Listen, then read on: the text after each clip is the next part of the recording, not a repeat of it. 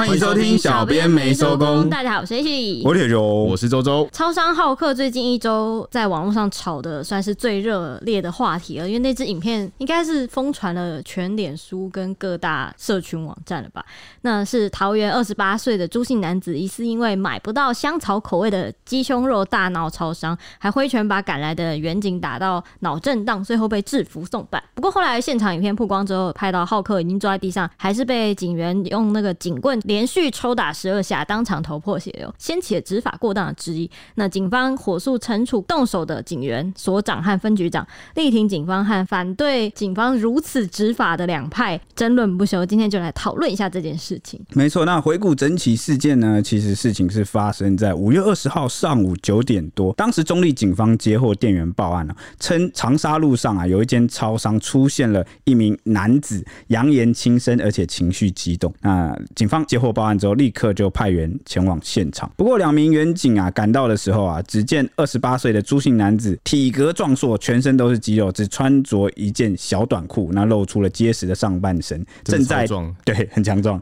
那正在店内失控砸东西，拒绝盘查，还追着警察打，嗯，就是情绪很激动啊，就动手了。那有民众从店外就是拿手机拍摄，就看到这两名员警啊，就是一度压制不住这个朱姓男子，因为朱姓男子他是健美。选手了，所以他仗着身材优势啊，在店内就是失控挥拳，然后呢还深蹲发狂怒吼啊，赤手空拳就把警察打到脑震荡。他后来他虽然被制服了，但是仍然出言挑衅，因为情绪很激动。所以这影片一曝光之后，就引发了轩然大波。我就封他说，简直就是像真人浩克一般，画面看起来像他在变身。因为他只穿那个短裤，然后就裸露上半身。对啊，对，他在店里的时候，那个影片真的是 他追着一个警察猛打，然后打到深处，因为你快打到他们那个超商的员工办公室里面。对，然后后来警察退走之后，然后他就跑到中间，然后开始扫旁边的货架的东西，就是整个在乱扫，就对，对。然后他两只手就手掌朝上，然后半蹲的，哇哈哈。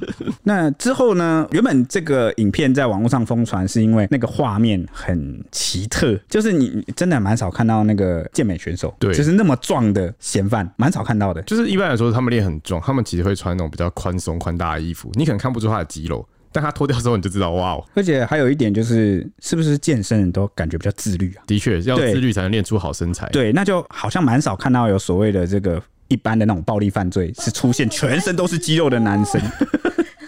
有人在偷臭，没事没事。反正因为那画面很夸张，加有一点点魔性吗？所以在脸书上就疯传。因为是他那个吼的跟姿势吧，就太魔性了。对，就很像浩克。我觉得像浩克，也像那个要变身那个超级赛亚人。哦，反正是一开始掀起热议，是因为影片的这个画面啦。但是呢，后来事情居然出现了，算反转吗？应该算反转，因为一开始多数人在第一支影片疯传的时候，都是觉得好笑，就觉得很有趣。虽然说是一个社会暴力案件啊，但是因为从那个影片也看不出双方后来是受伤的程度是怎么样啊，然后呢，呃，最后是怎么样，所以那时候大家都还只是当做一则玩笑啊。来看，就觉得啊，这个等于是台湾社会的日常吧，每天就是治安大小事，好像都会发生这种，有到日常吗？对，警察其实常常每天都要去处理那种，对对对，我的意思很很少会看到肌肉男这样暴走。哦，这个当然不是，对对，是我是说这样的案件是日常，对对对对，那结果啊，啊。随之而来曝光了第二段影片，就让大家从比较轻松的心情变得蛮沉重的。为什么？因为呢，第二段影片是从店内拍摄，那拍摄的是这个朱姓男子啊，也就是这个真人浩克，他被制服的过程。当时朱姓男子已经坐在超商外的小阶梯上，那结果呢，因为他疑似还在跟警察叫嚣了。他当时是手双手被上铐的，一开始还没上铐，一开始是双手没上铐，然后只是他情绪还很激动，他已经坐在那边了，嗯他也没什么动作了，只是他嘴巴就继续在大骂，对，就是在呛警察。那王姓警员呢，左手持警棍，右手持这个辣椒水喷罐，就是上前去朝他先喷辣椒水。接着，王姓警员左右手互换啊，改为右手持警棍，然后就向朱男挥了第一下警棍，接着又挥出第二棍，打向了这个朱姓男子的左后背。那中途他也是有在持续的喷辣椒水了。那结果呢，这个要挥出第三棍的时候，朱姓男子原本拿双手护头，那刚好手放开，警棍就砸在了他的头顶上。这一棍其实是声响是蛮响亮的。那这时候如果仔细看画面，就可以看到这个拿警棍的这个警员呢，胯下有一截折断的警棍。飞出去，那朱姓男子则发出了痛苦的啊的哀嚎，接着就痛得抱头侧躺在地。结果没想到呢，这个王姓警员仍然对这个倒地的朱姓男子正面连续棒打，拿棒子一直打，一打，一打，直到啊算下来总共是第十二棍才收手。这个朱姓男子则是持续的侧躺在地上，不断发出哀嚎。那其中一句如果仔细听的话，可以听得出来，他说好疼啊。那最后呢，这个在旁边旁观的这个同僚啊，就上前为朱姓男子上铐，这时候才上铐，就打完了才上铐，那就把这个朱姓男子的双手反靠在背后，那。刚动手的王姓警员呢，则是提着只剩半截的警棍，怒斥这个朱姓男子。对此呢，这个呃，网络上蛮多人去分析这件事情了啦。那其中作家孙伟芒呢，他就认为说，仰躺在地的朱姓男子啊，鲜血从头顶左侧以放射状啊流到了脸部，研判是王姓警员的警棍啊打到了这个朱姓男子的头部所致。那朱男身上的血迹从头部、脸部、颈部、胸前、腹部延伸到腰部。后来很多张照片流出来，就会看到这个朱姓男子他正面。面的这个胸口都是血，算是蛮让人心惊的啦。对啊，这边可以补充一下，就是那个这个浩克，他坐在外面地上的时候，其实对警员不断叫嚣的时候，是有在威胁警员的这个人身安全。他就说要杀了他们，然后一定会找他们这样之类的。那个员警可能一开始被打嘛，在店内就被打，然后出来之后就开始就是用警棍去施暴这样子。那中立警方第一时间就还原当时的情况，他们就说。两名员警收到超商通报后到场处理。那这个朱姓男子就是疑似扬言轻生，就是想要自杀。那警方安抚劝导他离开超商，但对方的情绪依旧是非常的激动，反而突然开始对这两名员警展开攻击。那员警为了制止他不理性的行为，就对他喷洒这个辣椒水。那一喷完之后，朱男就陷入了疯狂的状态，然后持续的攻击远景警，导致这个两名员警面部就有挫伤，还有擦伤，还有轻微的脑震荡。那这个两名员警最后趁朱楠眼部不适的情况下呢，就顺利的压制他，然后把他送往这个布利桃园医院去就医。那确认这个朱楠其实没有喝酒，也没有精神病史。那至于他为什么会情绪失控，这个还要再调查厘清。那超商的部分就对朱南提出了毁损等之类的告诉。警方讯后也依毁损、伤害与妨害公务等罪嫌啊，将朱南移送桃园地检署去侦办。那至于这个失控的原因呢，就有网络上流传出各种奇怪的说法，像是一开始就传说浩克疑似因为喜欢香草口味的鸡胸肉，然后卖完了，他买不到才暴走。对，那这个消息最早其实是从警方那边算流出来，他去侦讯的时候似乎是这样供称的啦。所以这个是第一时间哦，各大媒媒体啊收到消息的这个版本。但是后来网络上是不是流传出啊蛮多不同的说法？对，那后来有个说法是说，这个浩克跟他女朋友分手，那心情不稳才导致他就是情绪失控。还有流传一段疑似当事人的对话的截图啊，那是一个好朋友说，朱楠因为五月二十号就是五二零，然后向女友求婚被拒绝，精神打击十分严重，然后才会发生这个事情。那对此呢，朱男女朋友在二十一号在他自己的 IG 去澄清，说没有求婚，也没有拒婚，剩下感情状况不便再回答。然后谢谢他，他说谣言止于智者，不清楚真相，请不要以讹传讹，只会造成更多受害者。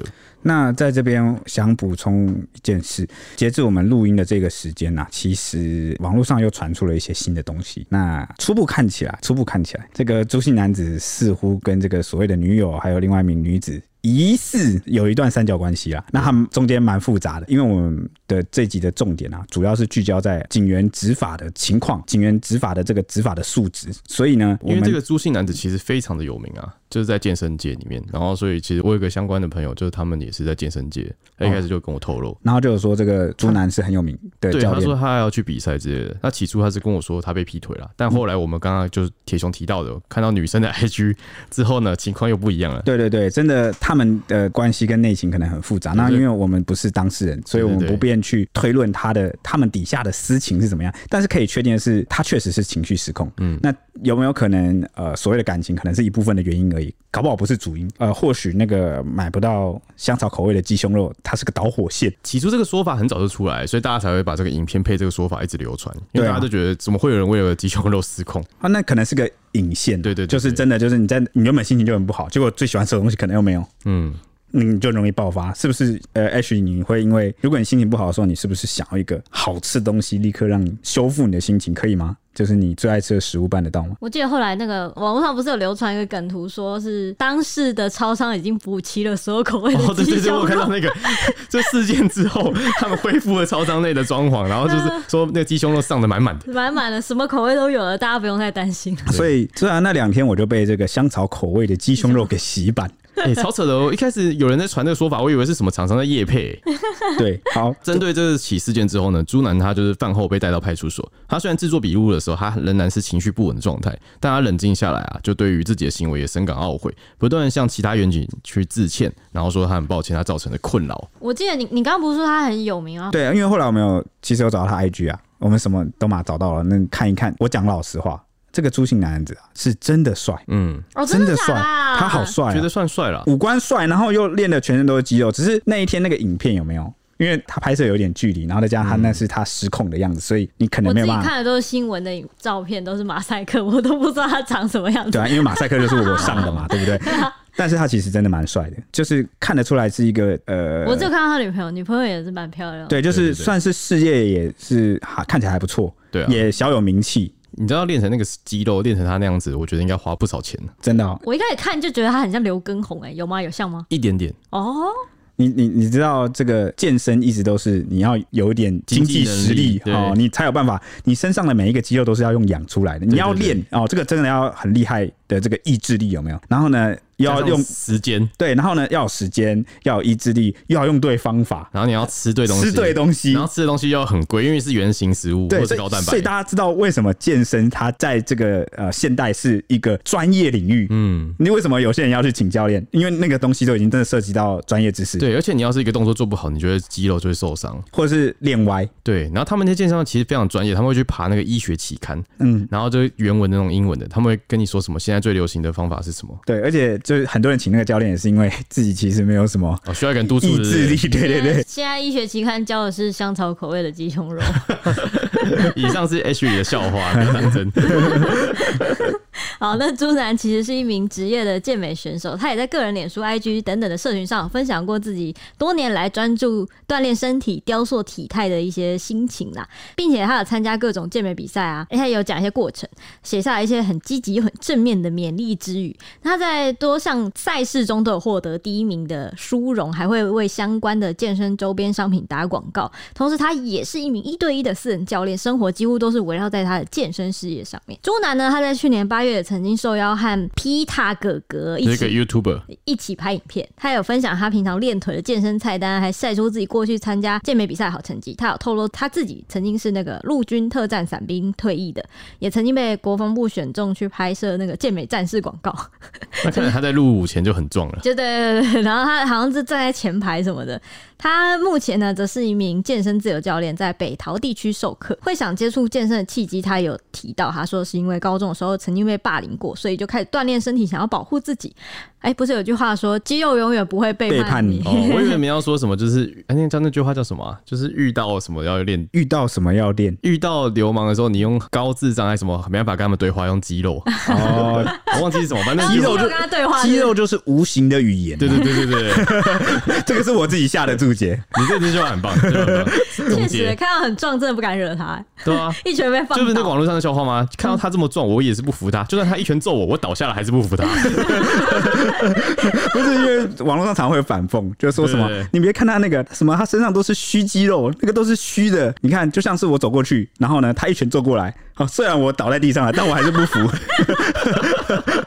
虚的什么？就是嘴硬的人，就是嘴硬的人就会先呛他，但其实还是称赞他们很壮。对，反正就是认可真的壮。这个就是在嘲讽自己说啊，这这个段子，对对，就是在说自己就是嫉妒酸葡萄，就是酸葡萄的一种反串呐。对，所以朱楠因为他想要保护自己，所以他后来当兵以后签志愿役，也是选择最硬的单位。他当兵的资历是四年，但是他已经退伍三年了，也曾经有过当兵备赛的经验，还分享他的军旅心得，勉励还在营区里的弟兄啊。他当中还有提到说，警察跟军警消都很辛苦，感谢他们对社会的付出和贡献，说有你们在真好。哇，就这句后来被翻出来，就觉得很，就是有些网友可能会觉得很讽刺，但我看到会觉得说，他当初其实我觉得这应该是他最核心的，就是心里的想法，但是一定是遇到了真的什么事情会打击到他的心，断线了，对，对，才会违反到他一开始的那个想法。嗯，这个让我想到不知道哪个故事，忘记是电影还是什么，就是呢，有一个人他好像原本就很善良，然后他有个人要好朋友，然后可是呢，最后他因为在一些现实问题遇到一些状况，嗯，然后他就理智断线。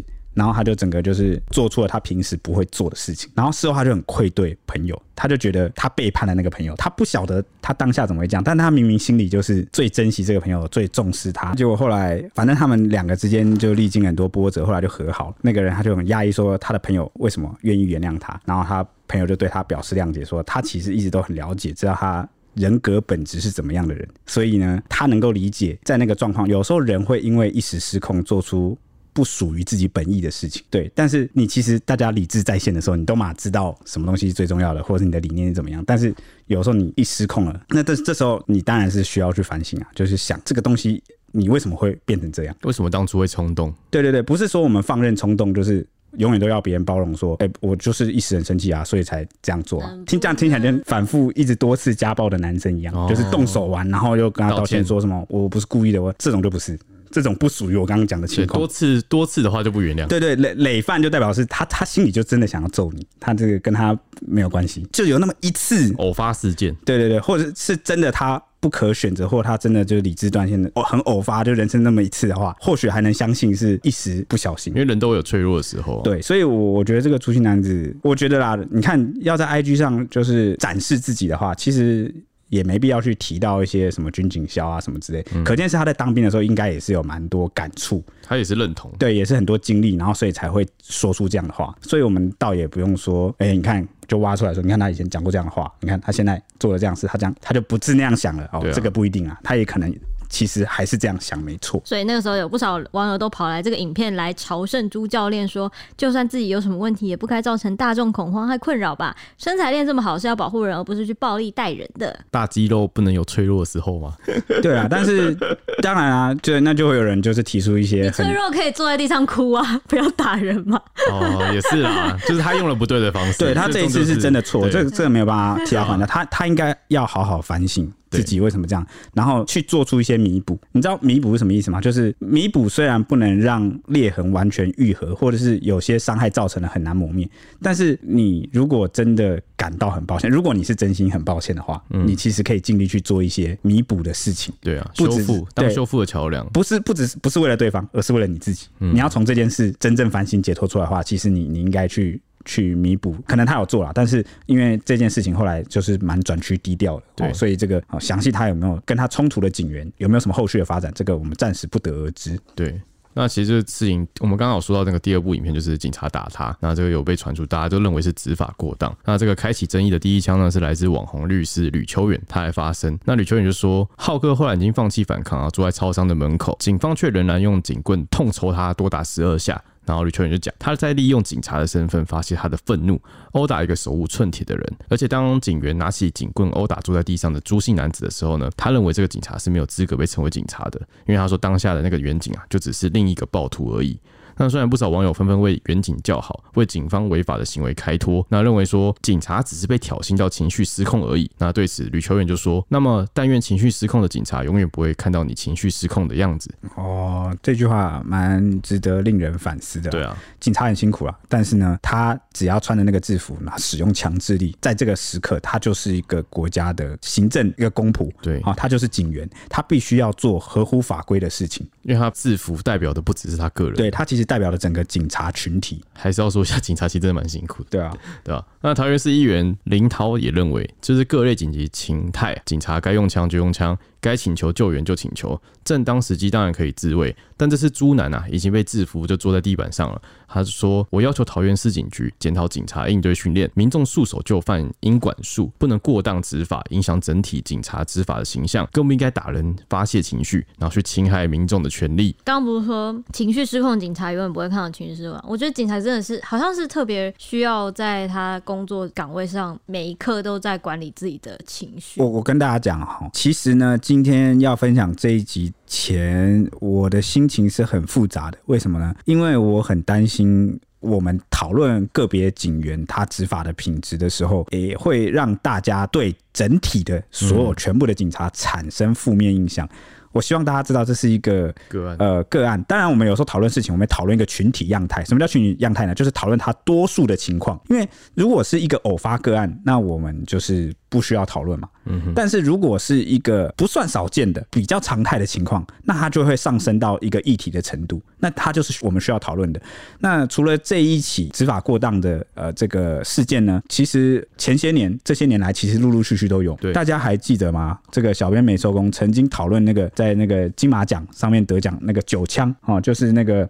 警察去追捕移工，越南移工，然后开了九枪，好把人家打死。然后呢，还有那个中立啊，也曾经发生过这个对女老师对大外哥嘛，路上盘查，然后大外哥，就是不时会有这样的情况。当然不是全体警察都这样，但是呢，我们想要去深入的聊一下，为什么诶、欸，警察或是有一些警员哦。会有时候会出现这样的情况，是哪个部分出了问题？那这个部分民众是支持还是不支持？他可能有什么样的问题在里面？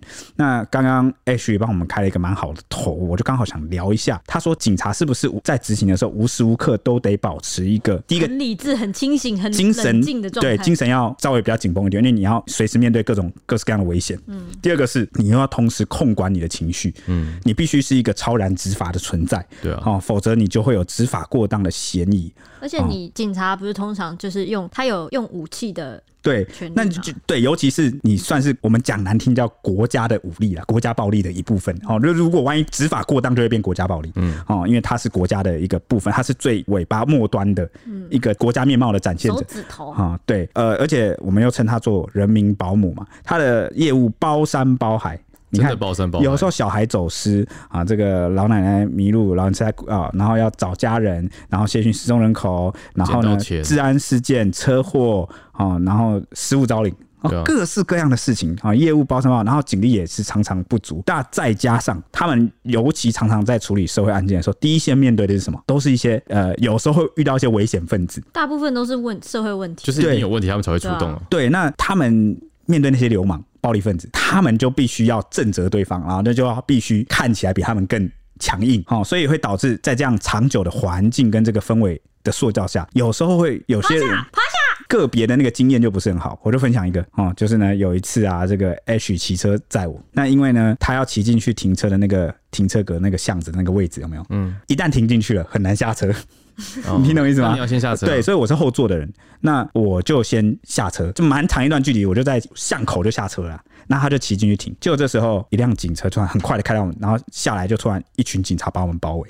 哦，真的七八个，就两辆啊，两辆，就是因为他后面有两个人好像骑车吧，骑那个警车，然后一个是那个巡逻车，一一拥而上。对，就大概六七个警察吧，是毒贩，就是把我们包围起来。然后我们就说，呃，不好意思，怎么了吗？他就说什么，你刚刚为什么看到？我们你就提前下车哦，对，然后我我说什么意思？然后他就说什么什么你现在是什么状况？就是口气不是很好了，他就是可能有点先入为主的怀疑你可能是罪犯。这是以他们观点来看，这是他们的敏锐度。对，就是他们很可能紧绷，然后什么就是可能当下会觉得不太舒服，对对，会觉得嗯，我只是。我你们干嘛？被怀疑？对，然后他问我说：“为什么看到他们就下车？”我想说：“嗯，我说没有啊，就停车啊。”更不知道你在哪里。对，那当下他就盘查我们的证件呐，哦，然后就哦，他可能认为可疑啊。那这个也也是合乎执法标准，可能就是很可疑的，有足以让他确信可能有这个有违法事情发生的时候，他就他盘查临检。OK，那就给他临检。然后最后没事，他们就也没有多说一句，临检完就掉头就走了。好了，没事，然后就走了，就也没说什么没事，就是临检完就是。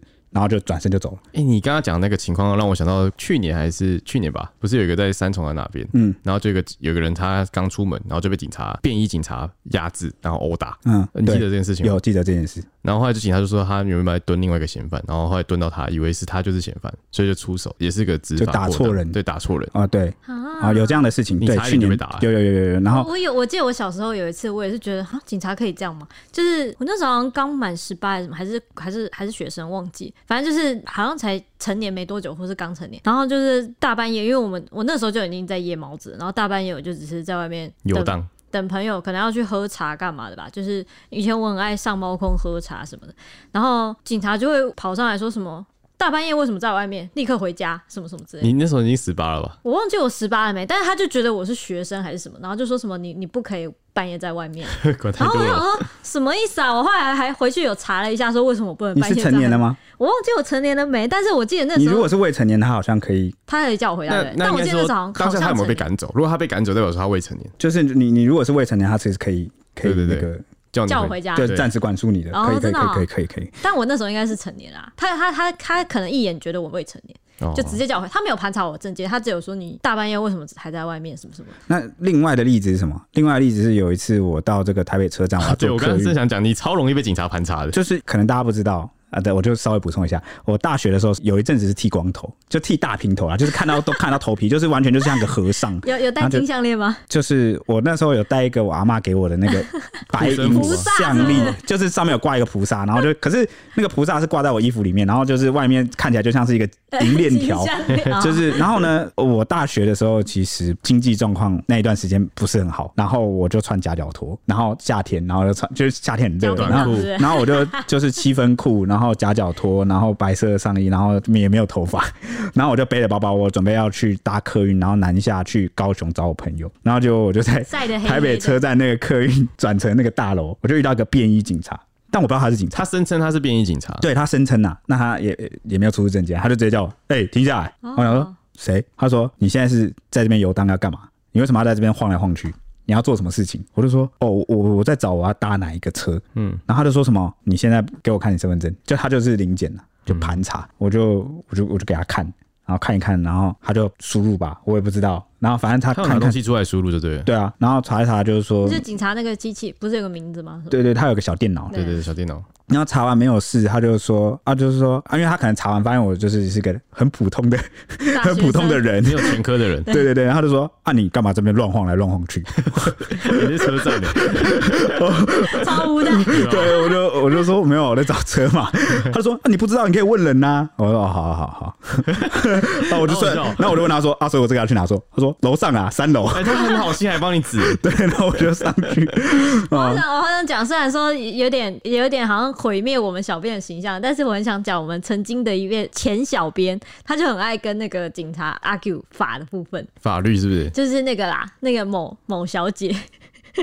某前前小编小姐，她就常常说，因为她以前住三重啊，然后她每次回三重，三重那边蛮多零检的。然后因为我们又半夜下班，其实我们半夜下班超容易被警察盘查，超容易被零检，因为他们都在那个时段设那个对，对，这个时间很容易就可能抓到罪犯之类的。然后她就常常被盘查或干嘛。然后她每次她一下来，警察跟她要证件或干嘛，或要开她的车厢，她都会直接跟警察就是 argue 说什么：你用什么理由叫我开车厢？你用什么理由叫我拿证件？你怀疑我？依据什么法规？对，依据什么法？你怀怀疑我什么？然后他对方只要讲。不出来说什么，你要配合调查，然后什么，你如果觉得你无辜或什么，你就开啊什么之类的，然后他就会觉得不要，我就不开，他就在那边，他就会跟警察杠到底，就在那边杠好好几十分钟。就是他被怀疑久了，就会心里不舒服。而且因为那个某小、啊、某小姐人高马大的，她很高，OK，又骑车，刚好点到一个重点。所以我的意思是说，大家可能在生活中或多或少有遇见警察各式各样执法的，跟你有关的，嗯，那可能不一定会留下好的经验，那我们就很容易形成一个。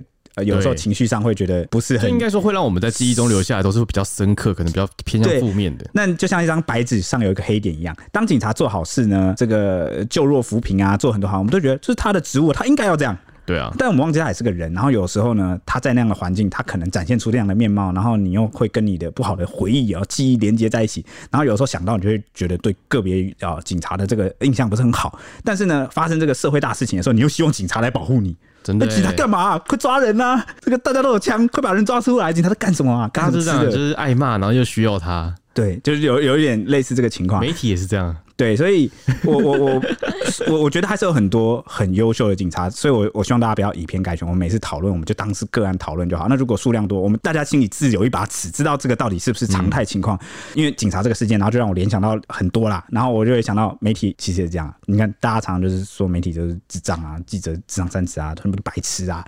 然后呢，可是明明就有一些很厉害、很呃优秀的前辈啊，在我们前面，他其实去。帮大家默默的去捍卫很多权利啊，然后去真的发挥他媒体第四权的，但是呢，大家总是一言以蔽之哦。台湾媒体就是这样啊，啊，台湾警察就是这样啊，哦，然后甚至有时候在讲到国军话题的时候，我也会就是就是无奈，就是哦，国军就是怎样怎样怎样，恨铁不成钢。对对对，然后我真的不喜欢这种以偏概全方式，啊，就是一句话盖掉很多努力啊。对对对。好啦，不行啊！现在时间还够吗？还可以分享最后一个故事吗？可以啊。好，分享最后一个故事就是我在那个新训当兵的时候，刚入伍的时候，然后就有遇到一个班长。嗯，那个班长他很厉害，他是从那个特种部队，他受过特种训，然后退下来的一个上士。嗯，然后他超级，他教了，他是我遇过我目前心目中还是最尊敬的军人，因为他是新训的班长嘛，就是专门带新兵的，但他要求非常的严格，因为大家都知道，有当过兵都知道，其实很多新训的那个检测啊，或那个他可能会。数据不是真的。报报告，我没当过兵。好，对，给我去当一次。但这个班长他是教导细到什么程度？他就把那个枪支构造、它原理啊，然后那个呃火药怎么样激发、啊，然后什么都教的非常的细，然后教你啊战术在战场上要射击敌军的哪个部位，然后来拖垮他们的战力啊等等，就是把这些军事知识教的非常详细之外呢，在体能上，他就说他不希望他以后教出来的士兵在战场上遇到不测，所以他会希望他尽全力的把我们都教到最好。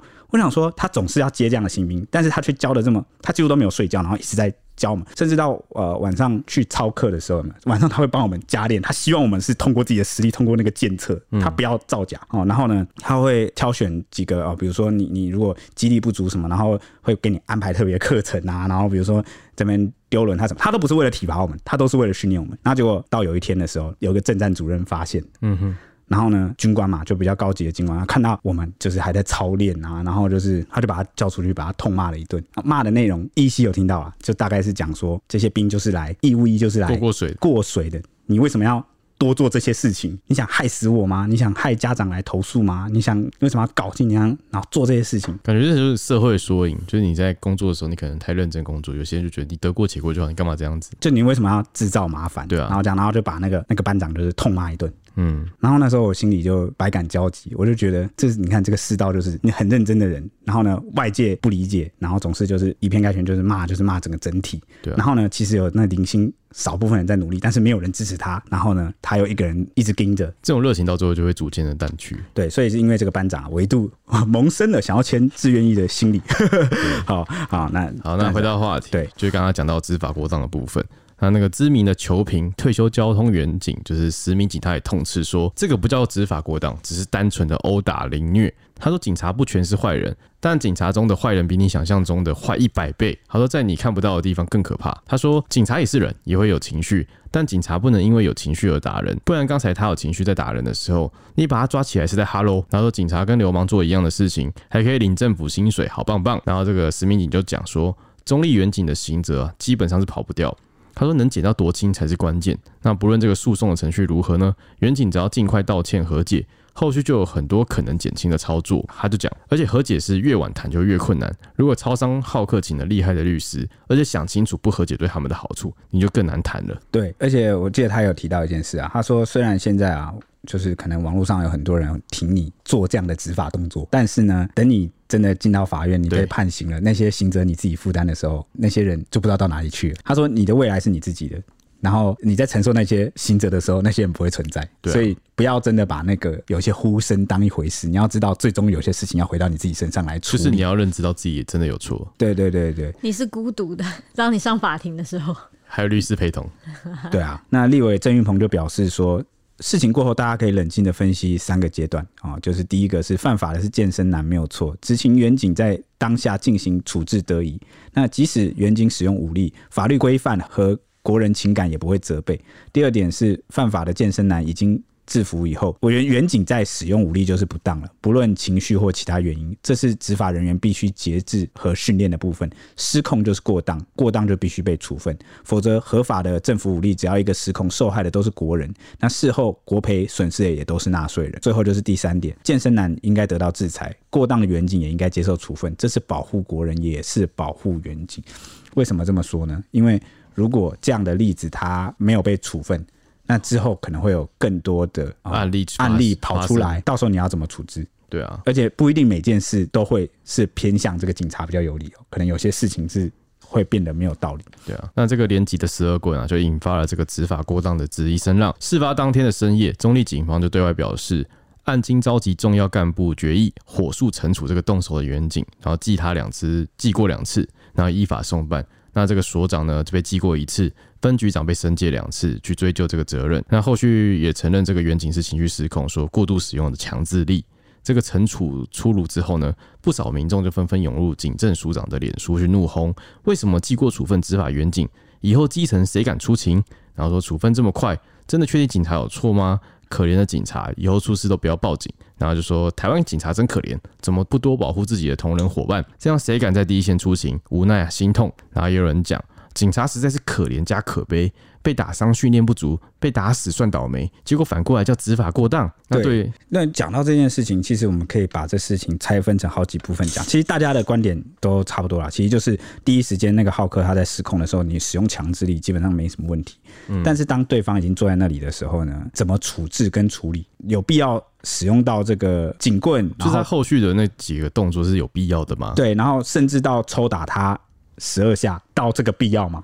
好像这个那这个就有这个比例原则的问题，因为后来这个警方是有出来回应啊，就有讲说，因为这个朱姓男子他的情绪很激动啊，就是也有扬言，就像周周前面提到，就是说什么我要把你们都杀了哦，类似讲的这种话，然后看起来情绪很激动啊，谁知道他会不会接下来有什么动作？哎，人体其实很脆弱，对，他就说什么，谁知道他接下来会不会马上就站起来做什么事情？谁也不能料到，所以这个警员采取这样的压制。因为我看完就觉得说，台湾警方应该其实就跟美国一样，就是配一点那种电击枪，嗯，就是制服大于去用子弹去伤害人，嗯，这样的话对他们的自己自卫啊跟保护他人，其实我觉得效益会更大。他当下已经使用警棍，其实算是一个最低的武力配备了，对啊，因为警棍你要近近距离接触啊，你也有受伤的可能性。如果是电击枪，你很远就可以电他到他倒下。对，反正这个警方的回应出来之后，就很多网友出来讲，也讲这件事，就说什么谁知道下一秒会发生什么事？那警察防范未然，这样难道有错吗？哎、欸，关于这一点，因为。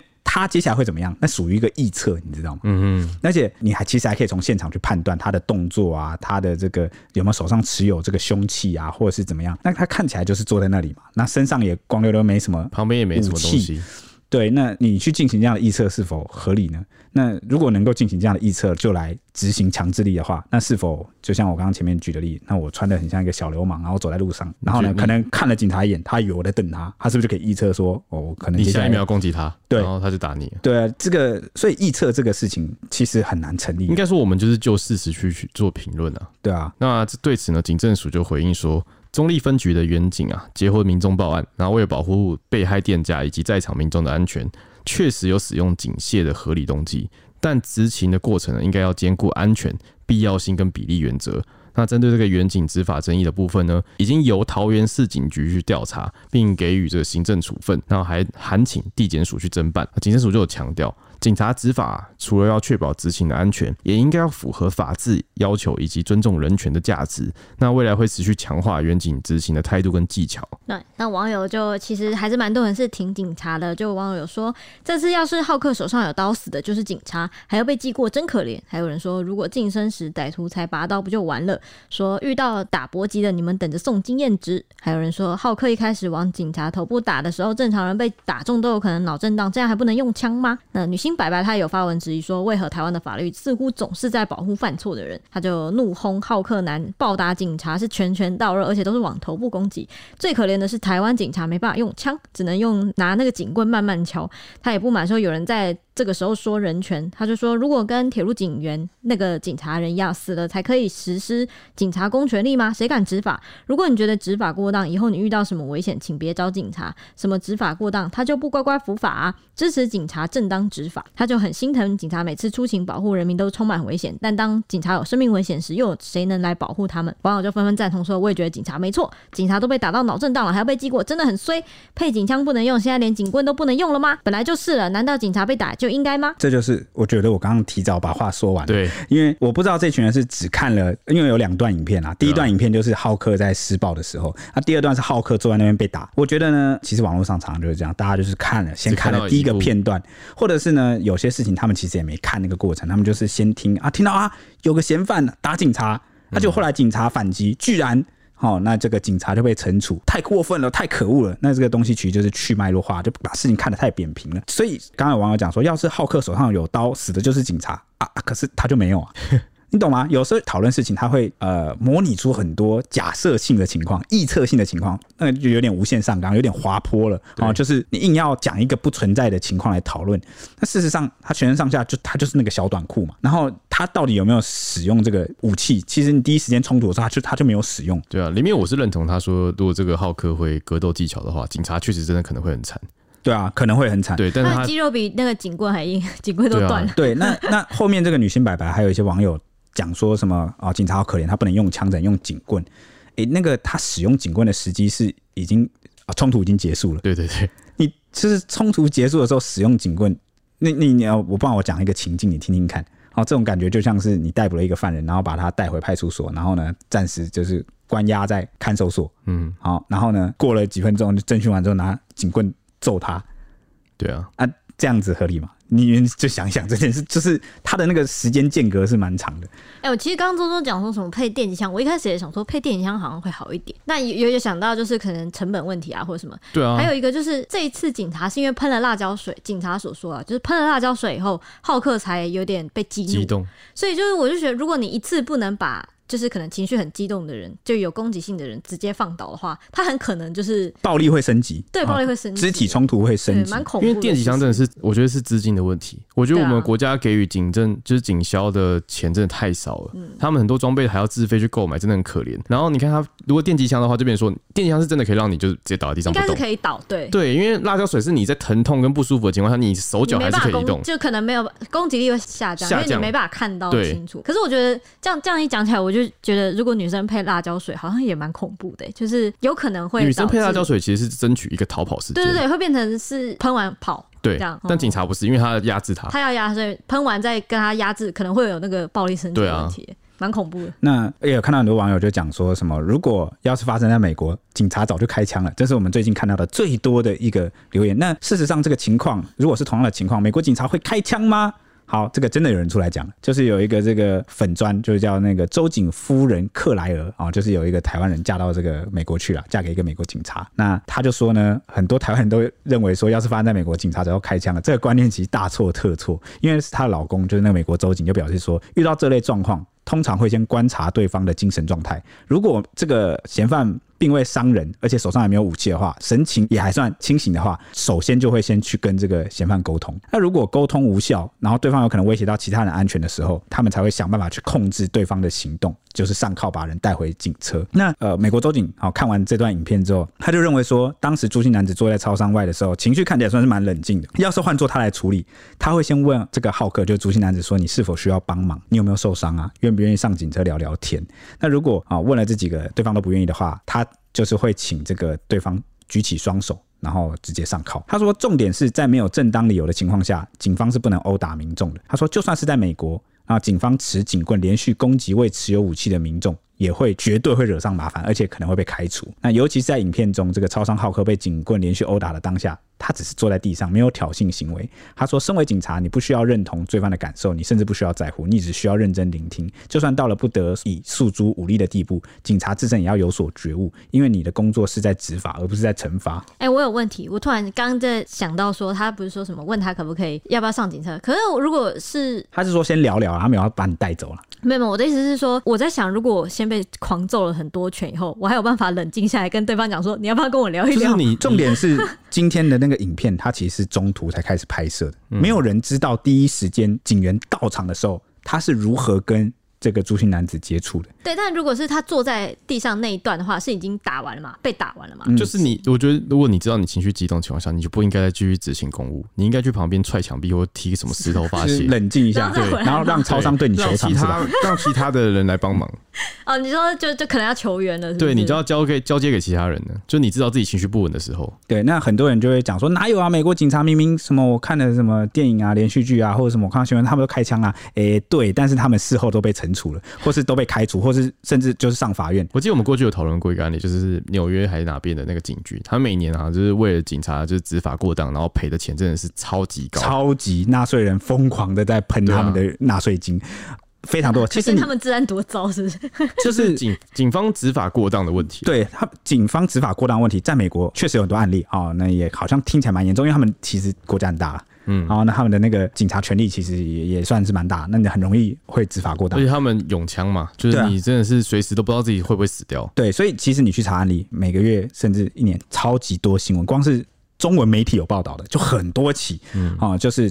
他们因为执法过当的问题被告上法院，然后呢丢了工作，然后呢面临巨额的赔偿。对啊，大家都只看到他开枪那刹那，但是没想过，没看过后面他们的每一个开火，或是他们执行这个公权力，他们都会受到事后的追责啊。对，他们会被事后来检讨的。对啊，不是你是警察就可以无限上纲。对对对对，要看到后果的部分呐。关于这个美国警察执法过当这件事啊，在台湾的这个算是一个 KOL 吧，就体育博士、怪兽训练总教练何立安，他也有发文就讲说，美国警察是最缺乏训练的职业，因为他们既被要求要处理各种暴力和突发事件，但是对于暴力事件的训练时数却不及爱好武术的一般业余者。那美国警察就是他暴力或是过度执法的情况是恶名昭彰的议题，其中当然不乏恶意施暴的警察。许多暴力事件都从细小的争执拉扯开始，那因为警察缺乏制服歹徒的技术，所以就会陷入流氓打架的情况，就变成互殴。那最后拉扯就会演变成挥拳，然后就又变成警棍。然后呢，如果嫌犯试图抢警棍，警察又只好开枪。整个过程呢，就是瞬间升高暴力等级的一个状况。那他就认为说，处理的方向应该要朝向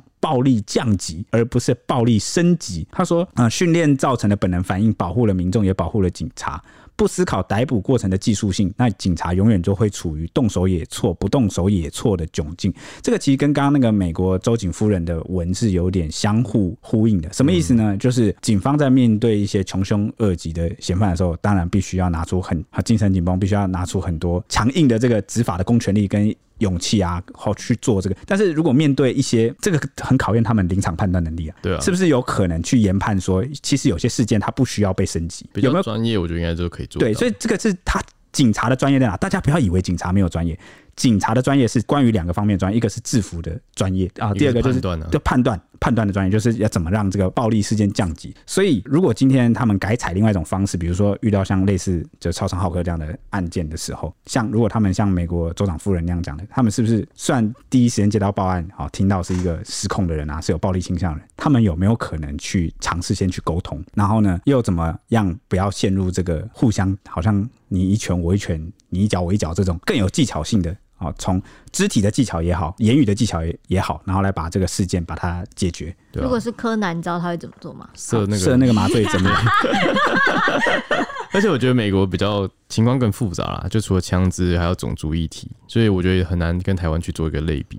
对，那也有其他挺警察人可能看法不太一样，就是这个律师吴俊达了，他就有发文讲说，这个浩克案中啊，如果真的要在严格挑剔远警执法的瑕疵的话，大概就是警察在第二次就是拿警官就是开第二次开打，就是浩克已经坐在地上，然后走过去要开打之前抽他的时候，他似乎呃少了几个关键动作，就比如说大声要喊说喊几句说趴下，快趴下，或是趴在地上，双手。放在背后等等这样的警告，如果对方不从，那你似乎就是有这个执法的这个动机跟合理性了。他认为呢，这样事后去挑剔毛病啊，过度分割每一个远景细部动作来判断他们是否符合执行合法性的这种检视方式呢，是合理的合法性检验方式。但是呢，当下警员遭遇的执法情境和我们事后透过键盘电脑。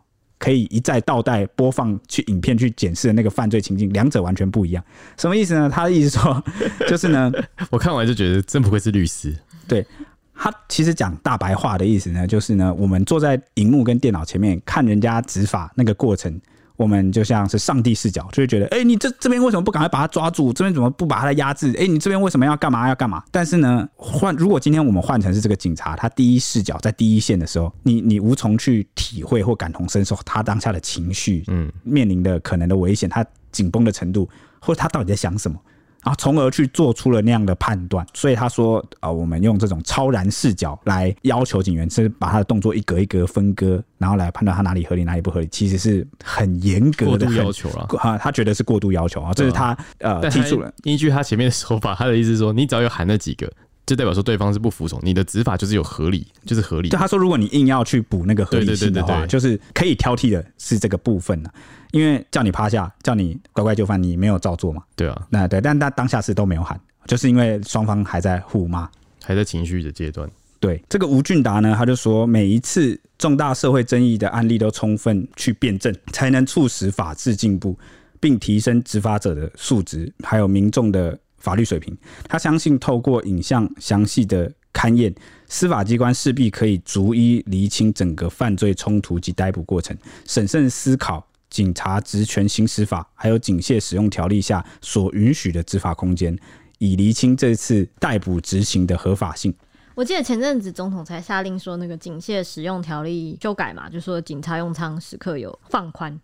那阵子好像是就是就是那个铁路铁路警察殉职。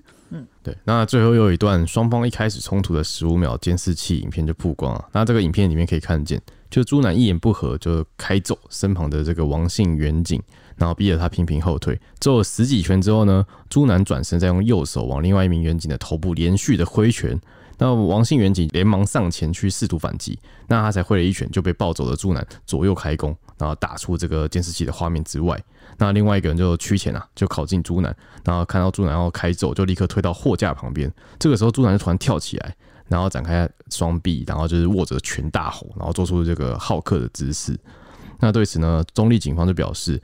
朱南被制服后，仍然以说我要杀了你们的言语，就是去挑衅啊，然后坦承就是王姓元警有涉及情绪失控以及过度使用强制力的部分。那这个事件延烧四天之后呢，中立警分局有基层员警在脸书就是靠背 police，然后去发文宣告将于六月一号到六月四号发起第一波的治安消极日，就是以不查气绩效、不主动开单、不处理分局交办事项来表达他们的不满。那这个事情啊，这个活动也被网红八毛律师就是酸说，台湾警察真的战到不行，因为有人违法私刑被惩处，决定集体摆烂。对，但是呢，这边还是要替中立警分局澄清一下，因为这个发文者啊，他自称是中立警分局的基层警员，匿名的啦。对，但是因为那是匿名的粉砖哦，那就大家都可以匿名投稿啊。哦，根据我们的某些消息来源显示，这个中立警分局后来有私下去调查，这个到底是不是他们局内的同仁发的？嗯，那有可能不是。